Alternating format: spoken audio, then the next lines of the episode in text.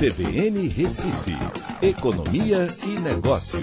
Écio Costa, boa tarde, Écio. Boa tarde, Aldo. Boa tarde, da CBN. Ô, ô Écio, deixa eu começar com as informações aqui locais, que a Prefeitura do Recife divulgou a nota agora, uh, o secretário Ricardo Dantas, uh, secretário de Finanças, o impacto da pandemia aí nas contas públicas do Recife já chega a 890 milhões de reais, pertinho para um bilhão. Era esperado um rombo grande desse também, né, Écio? Sim, Aldo, a gente tem uma desaceleração forte, inclusive é nossa pauta de hoje, né, na parte da indústria, mas é, na parte de serviços também, né, e a prefeitura vive da arrecadação de ISS.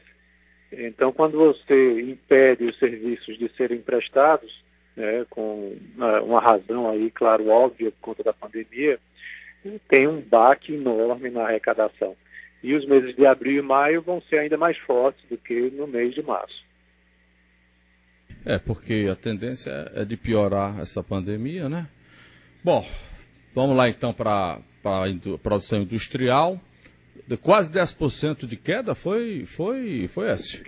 Isso, a gente teve aí o pior mês de março desde quando essa pesquisa do IBGE começou, que foi em 2002, e só não perdeu para aquele maio de 2018, que caiu 11% com a greve dos caminhoneiros certo? Então, é, a gente fez, é, assim, com que, a gente não, né? A pandemia fez com que caísse esses 9,1%, é, deixando aí é, o primeiro trimestre no vermelho, com a queda de 2,6% né, em relação aos últimos três, três meses de 2019. E quando você vai olhar em relação a 12 meses atrás, uma queda de 1%, e no ano uma retração de 1,7. Mas também é, o mês de março, lembra que é, isso ficou mais forte do dia 20 e diante, né? E aí o mês de abril deve ter uma queda ainda mais forte, só que aí você já vai ter uma paralisação do mês de março, a gente ainda não sabe ao certo como que vai cair no mês de abril e no mês de maio, para provavelmente aí a gente ter uma retomada no mês de junho. Mas a indústria está sofrendo muito. Quando você vai olhar, Aldo, por setores, né, o IBGE analisa 26 setores. Uhum. E aí, dos 26, somente três ficaram no positivo. É, o que ficou mais no positivo foi setor de impressão e reprodução de gravações, ou seja, aquela, aquele trabalho de é, mídia online, está né, tá muito aí dentro disso é, perfumaria, sabões e produtos de limpeza, porque aí é o pessoal comprando material de uhum. limpeza, é. né? e é, reparação, instalação de máquinas e equipamentos, que aí é um percentual muito pequeno crescimento. também o resto foi tudo para baixo, né? É, o pior setor, os dois piores setores foram é, vestuário e calçados. Né? Uhum. Vestuário caiu 37,8%, calçado 31,5%.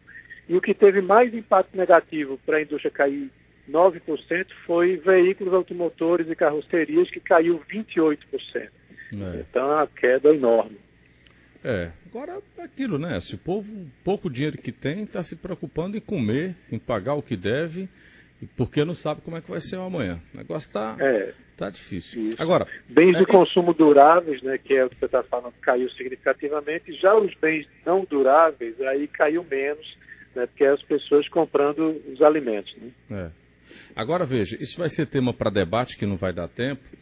É, é, isso tudo por conta de erro é, na, na, programação política. Se o país tivesse estruturado melhor, a gente estava numa situação mais confortável. Mas a gente está no meio da pandemia e, como diz um popular, o pau comendo ainda, né, Esse Esse aqui é o problema.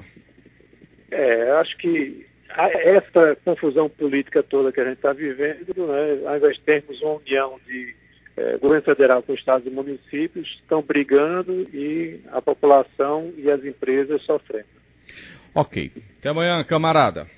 Um abraço a todos, até amanhã.